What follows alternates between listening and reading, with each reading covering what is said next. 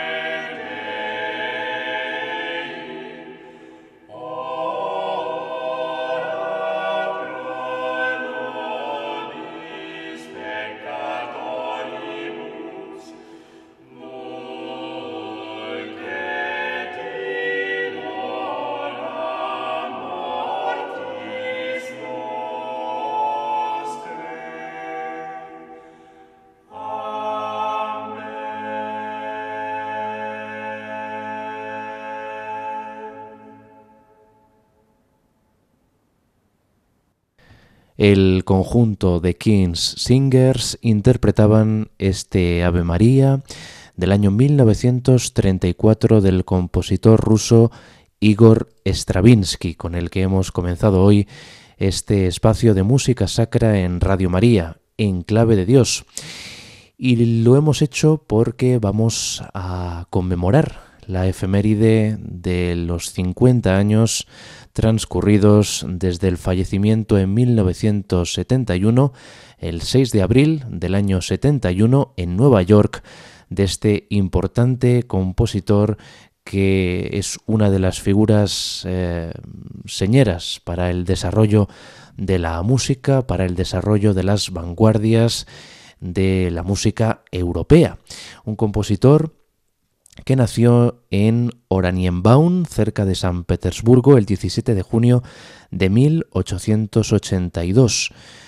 Autor de una extensísima obra que llena de manera innovadora el siglo XX, Stravinsky muestra su personalidad controvertida en toda la variedad posible de géneros musicales.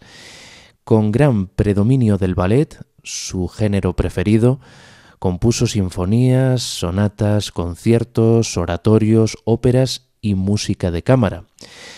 Y nosotros en este espacio vamos a recorrer algunas de las eh, varias composiciones religiosas, sacras que dejó, que tiene en su haber este grandísimo y longevo compositor ruso que mm, estuvo en los Estados Unidos durante gran parte de su vida y cosechó un grandísimo éxito. Allí, antes de retornar eh, a su Rusia natal y volver de nuevo a, Nueva York, donde falleció allí, aunque sus restos mortales eh, se encuentran en Venecia por expreso deseo del compositor.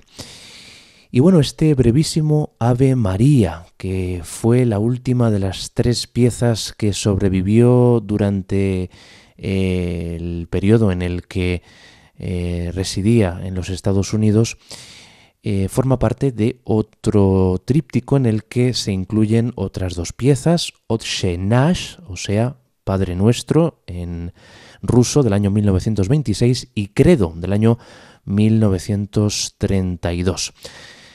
Ave María lo terminó Stravinsky en París el 4 de abril del año 34 y lo tocó por primera vez el 18 de mayo de ese año en la Salle Gaveau en la capital francesa como parte de un concierto en memoria del compositor estadounidense Blair Fairchild. Originalmente eh, usó textos en eslavo y mm, la versión que hemos escuchado es la versión en texto latino, que es un poquito más larga que la versión original en texto eslavo, como les eh, decimos, porque eh, se reorganizó la pieza para adaptarse mejor a la cadencia natural del texto en latín.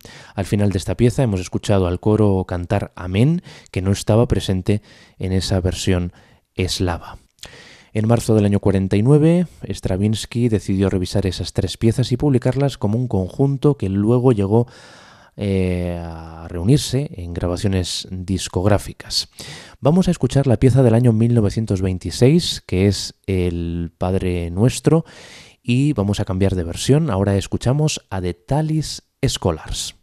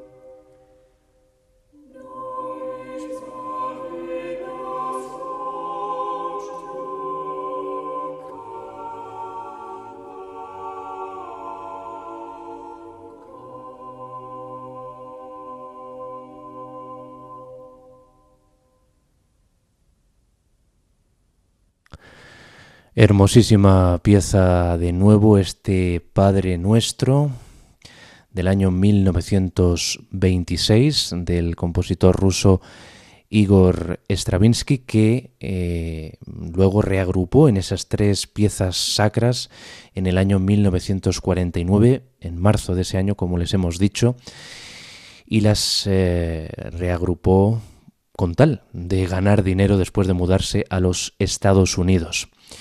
Escuchábamos a The Talis Scholars dirigidos por Peter Phillips en esta pequeña joya, pequeña maravilla, Otche Nash, Padre Nuestro de Stravinsky, este compositor que el 6 de abril del año 1971 fallecía en Nueva York y que estamos homenajeando en este espacio de Enclave de Dios, que no va a ser el primer homenaje que vamos a dedicarle porque, como decíamos antes, eh, tiene dentro de su producción una parte muy significativa de música religiosa con la Sinfonía de los Salmos a la cabeza. Eh, Igor Stravinsky, esta personalidad pues tan controvertida, tan polifacética, que pues es poco conocida, ¿no? Su faceta más religiosa, ¿no? Dentro de ese desinterés que, pues, durante muchos años manifestó hacia la Iglesia Ortodoxa rusa, pero que eh, dentro de su llamado periodo neoclásico demostró más interés. El periodo inicial fue el ruso, el segundo fue el neoclásico y el tercer y último periodo es el de la música serial, o sea, la música eh, más dodecafónica, más vanguardista. Considerado en ocasiones como el Pablo Picasso de la música, Stravinsky fue sobre todo un explorador, alguien que buscaba nuevos medios de expresión de una manera incansable y que no dudaba en abandonar un estilo o una estética cuando consideraba que ésta se había agotado. Las tres etapas que les hemos descrito están definidas por una personalidad muy marcada y, como él mismo la definía, dogmática. Por ejemplo, en su virulento rechazo de todo aquello que pudiera sonar a romántico, pues para él la música era incapaz de expresar nada. Stravinsky, como decíamos antes, abordó todos los géneros, aunque siempre con la libertad característica de los compositores del siglo XX, que no se sentían obligados a cultivar las formas heredadas del pasado. Y en esa revisitación de las fórmulas heredadas del pasado encontramos ahora otras tres eh, piezas breves para coro a capela que son las tres canciones sacras basadas en piezas incompletas, inconclusas de este polifonista, Carlo Gesualdo da Venosa. En 1959 abordó la composición de estas tres piezas que completó Stravinsky para el 400 aniversario del nacimiento de Carlo mm, Gesualdo.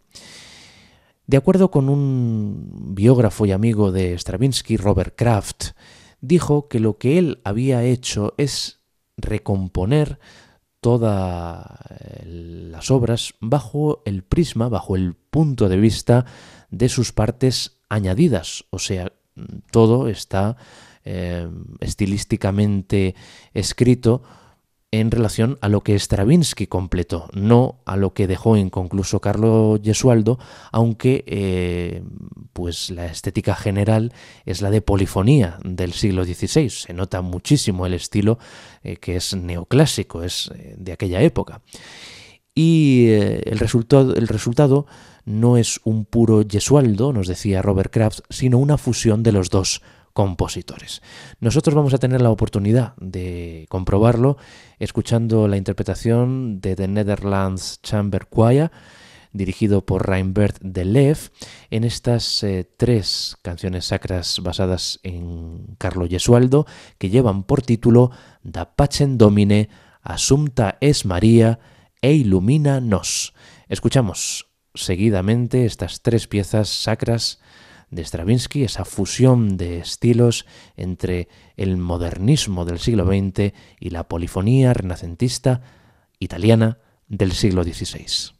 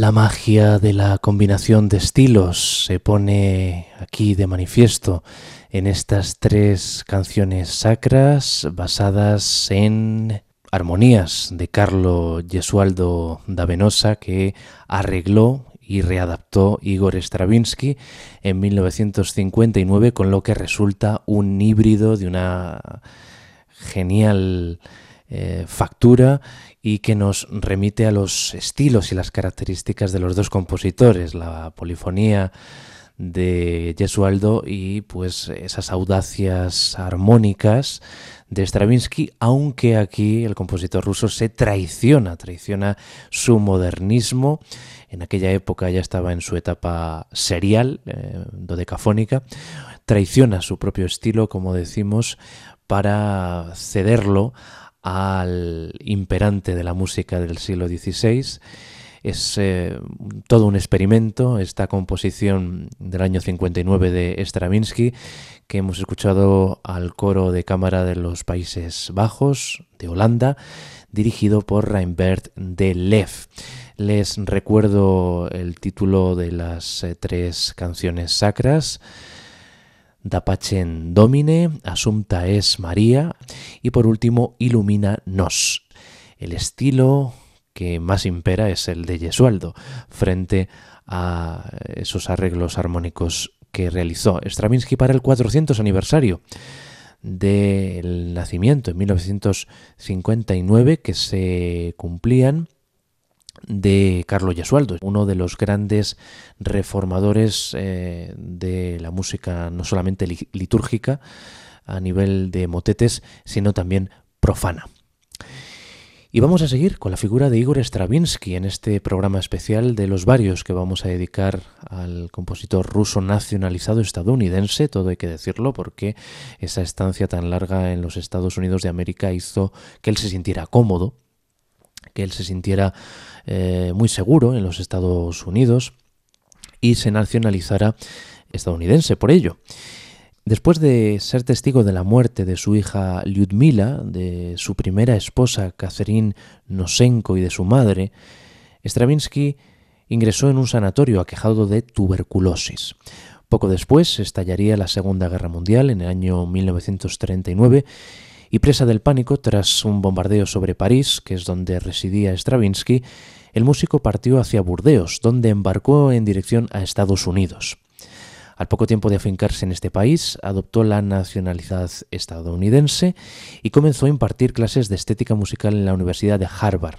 En el año 40 se casó con su segunda esposa, Vera Sudeikina, y la pareja se trasladó a Hollywood, lugar idóneo para mm, eh, la música de cine, para el séptimo arte. Eh, la pareja estaba convencida de que su clima, muy parecido al de la costa azul francesa, era el idóneo para acabar con la tuberculosis, con las secuelas de la tuberculosis que padecía el compositor. Quizá una de las claves de su controvertida, como decíamos al principio del programa, personalidad mm, de Stravinsky resida en la facilidad para adaptarse a casi cualquier cosa, adaptarse a casi todo. En una entrevista concedida en 1936, explicando su particular idea del estilo musical y por qué éste podía cambiar radicalmente en sus eh, propias composiciones, Stravinsky apeló a una palabra de su lengua materna, el ruso. La palabra rusa stroy, en general traducida por acuerdo, expresa lo que quiero decir, eh, afirmaba Stravinsky. Todos aspiramos a alcanzar un acuerdo entre lo que somos y el caos que nos rodea. Cuando compongo una obra me asalta un gran número de combinaciones musicales. Tengo que escoger entre todas ellas. ¿Qué criterio me guía?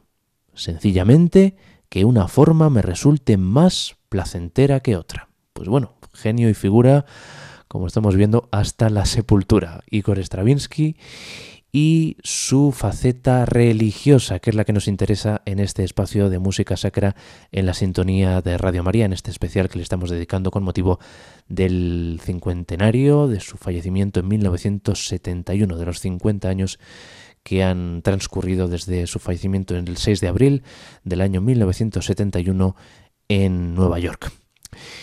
Y vamos a acercarnos a una obra emblemática, es su misa que compuso entre 1944 y 1948 y que sigue la estela en cierta medida de su Sinfonía de los Salmos. Es una misa que fue provocada en parte por algunas misas de Wolfgang Amadeus eh, Mozart que encontró en una tienda de segunda mano en Los Ángeles en 1942 o 1943. Nos decía Igor Stravinsky, bueno, le decía eh, Stravinsky a su amigo Robert Kraft que eh, mientras jugaba a través de esos dulces, decía, del pecado rococopista o rococó, eh, o sea, esas misas de Mozart, que él las tachaba un poco de banales, pues él supo que tenía que escribir una misa propia, una misa propia, pero una misa real, decía Igor Stravinsky. Era, era algo insólito que dijera esto, porque para nosotros una misa de Mozart es, una auténtica belleza, un prodigio, pues para, para Stravinsky mm, era una bagatela, una cosa nimia, sin importancia, como la, como la música de Vivaldi, ¿no? Que decía que había compuesto 500 veces el mismo concierto, pues es una de esas butat, eh, una de esas tonterías que decía Stravinsky, porque era un compositor que, que mm, hacía gala de, de, de estas citas tan, tan estrambóticas. Pues aquí encontramos una misa compuesta para coro mixto y un conjunto de instrumentos de viento compuesto por dos oboes, un corno inglés, dos fagotes, dos trompetas y tres trombones. También hay algo de material solista de los miembros del coro, algo menor, en los movimientos segundo y cuarto de la misa que son el Gloria y el Sanctus. Stravinsky especifica en esta partitura que deben emplearse voces de niños, tanto para las partes encomendadas a la soprano como para las de alto, pero como en la Sinfonía de los Salmos se suele eh, eh, interpretar por un coro adulto. Vamos a empezar escuchando el Kyrie de esta misa de Igor Stravinsky, que comienza con los timbres de los instrumentos de viento en un claro contraste, con las voces del coro entrando imitando esa introducción instrumental.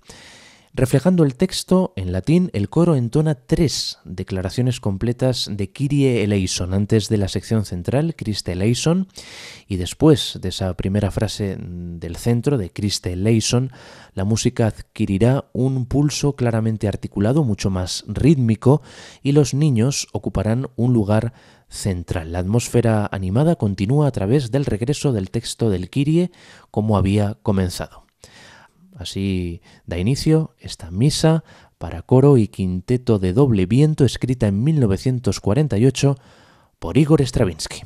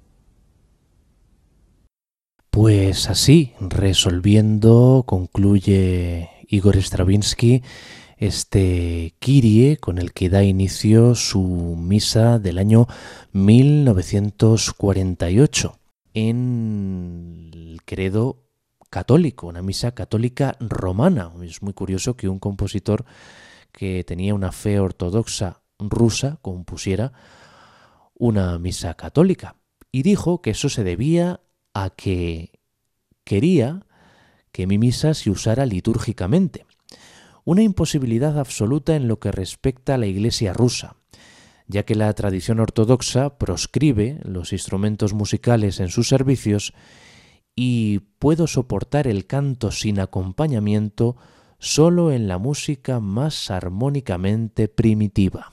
Esta es la cita de Stravinsky en la que da a entender que él no soportaba la música a capella, ¿no? sino era en sus formas más primitivas, ¿no? por lo tanto necesitaba de un acompañamiento instrumental, como en este caso de la Orquesta de Vientos, como también utilizó en su Sinfonía de los Salmos, la misma fórmula, aunque aquí eh, de manera más austera, es quizá esta misa eh, acentúa esa austeridad eh, esa expresión de, esta misa católica respecto a, los salmos que utilizó, a los tres salmos que utilizó en esa sinfonía. Vamos ahora con el Gloria. El Gloria eh, presenta una línea solista de los miembros del coro que eh, se alternan con declaraciones corales. Y es que a lo largo de todo este movimiento la textura musical se alterna en partes de coro completo, dúos y solos. Aproximadamente hacia la mitad en Domine Deus, un par de voces evocan un estilo que recuerda al órgano paralelo del siglo XIII. Eh, un ejemplo que em, pues nos demuestra la familiaridad con la música sacra medieval y renacentista que tenía Stravinsky. Eh, aunque Stravinsky llegó a afirmar que no había escuchado la misa de Guillaume de Machaut en el siglo XIII, una, obra del siglo XIII, hasta después de haber completado esta misma misa. O sea, una de esas cosas que él decía que no se sabe uno si, si, creérselas o no. Eh, así que lo mejor es que escuchemos el Gloria de esta misa de Stravinsky.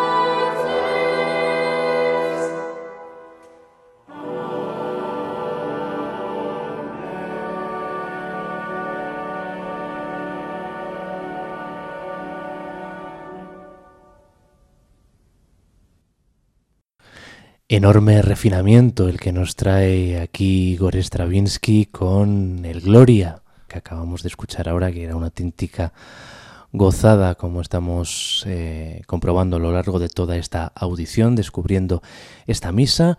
En este programa dedicado a la figura de Igor Stravinsky, cuando se cumplen 50 años de su fallecimiento en 1971 en Nueva York.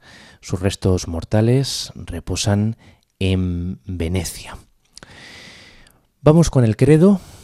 Presenta una configuración del texto muy estática, silábica y declamatoria, con un vocabulario armónico y rítmico limitado.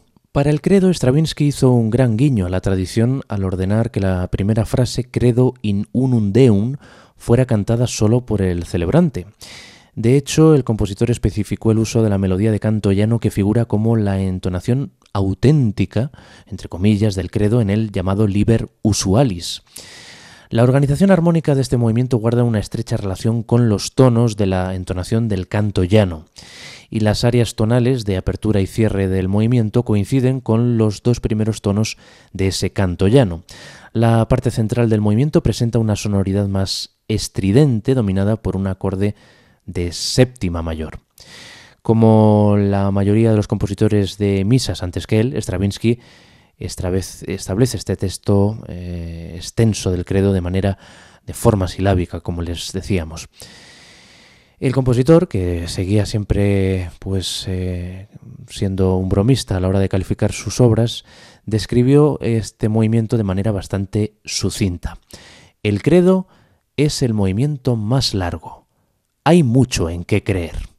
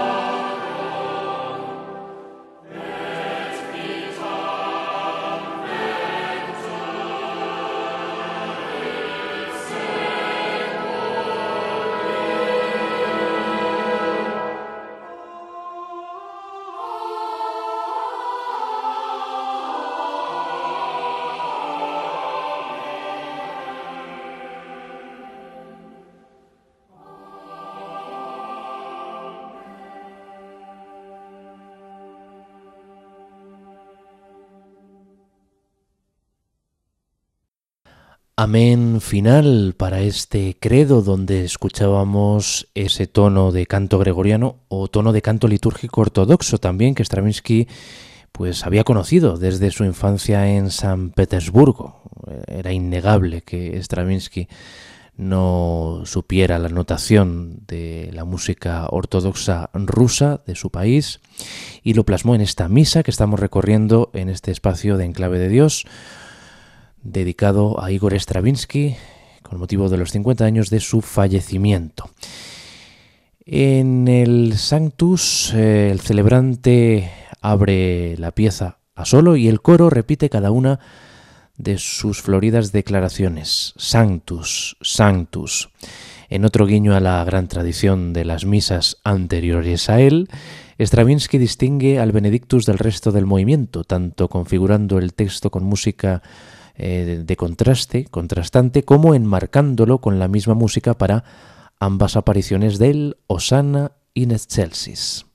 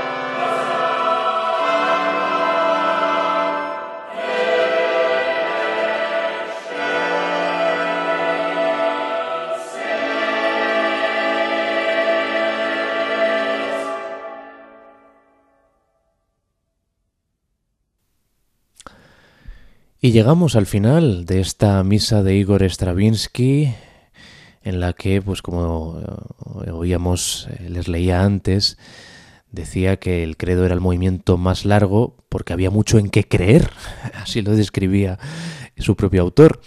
Él decía también que se compone una marcha para facilitar la marcha de los hombres, así que con mi credo espero aportar una ayuda al texto.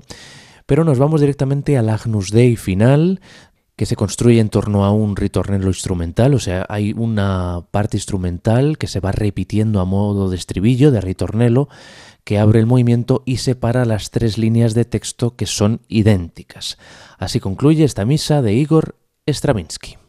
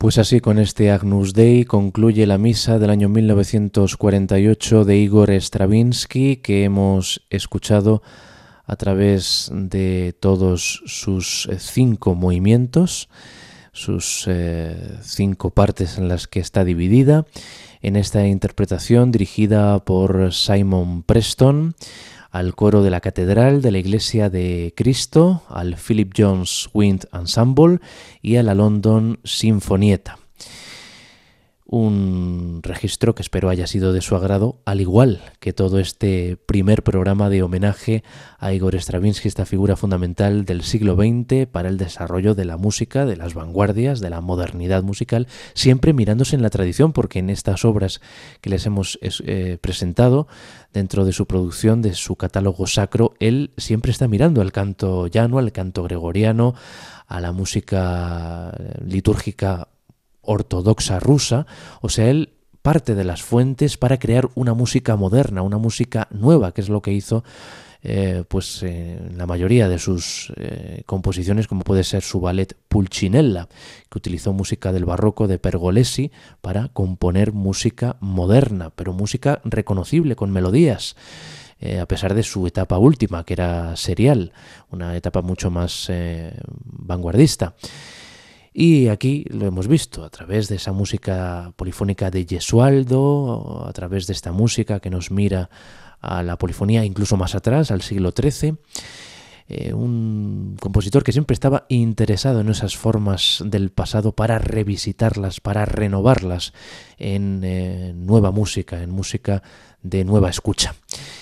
Como digo, este va a ser el primer de Mm, algunos monográficos más que vamos a dedicar a Igor Stravinsky en esta efeméride redonda, 50 años de su fallecimiento, el 6 de abril de 1971 en Nueva York.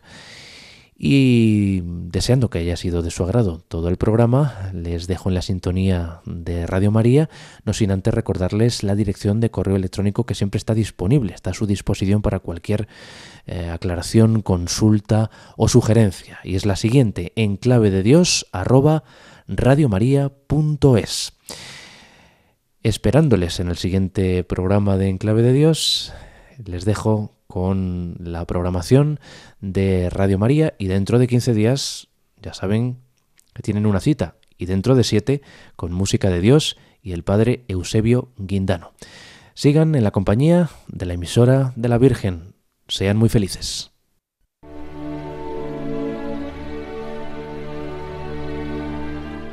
Y así termina En Clave de Dios con Germán García Tomás.